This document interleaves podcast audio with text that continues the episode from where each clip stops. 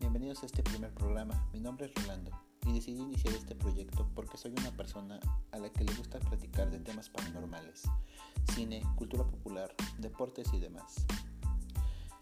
El día de hoy, en este primer programa, quiero comentar una teoría que tengo acerca del final de una de mis series favoritas, La Casa de Papel.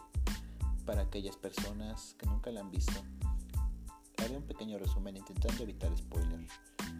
La serie se centra en un grupo de ladrones que ejecutan un plan para robar la Casa Nacional de Moneda y Timbre de España y posteriormente el Banco de España. En los episodios podemos ir conociendo los personajes, sus motivaciones para realizar estas operaciones y lo más importante, la gran mentalidad de su líder, que es un genio para la estrategia.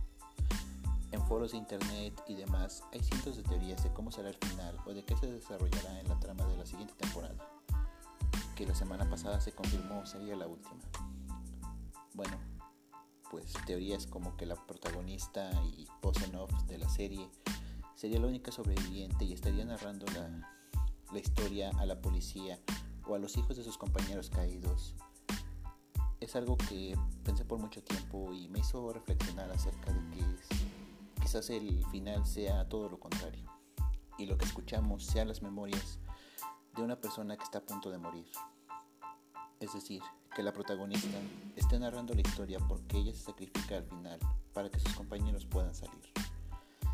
Esto ya se ha visto en temporadas pasadas y quizás no tendría el mismo efecto que la primera vez, pero pudiera ser la razón principal por la que este personaje es la protagonista.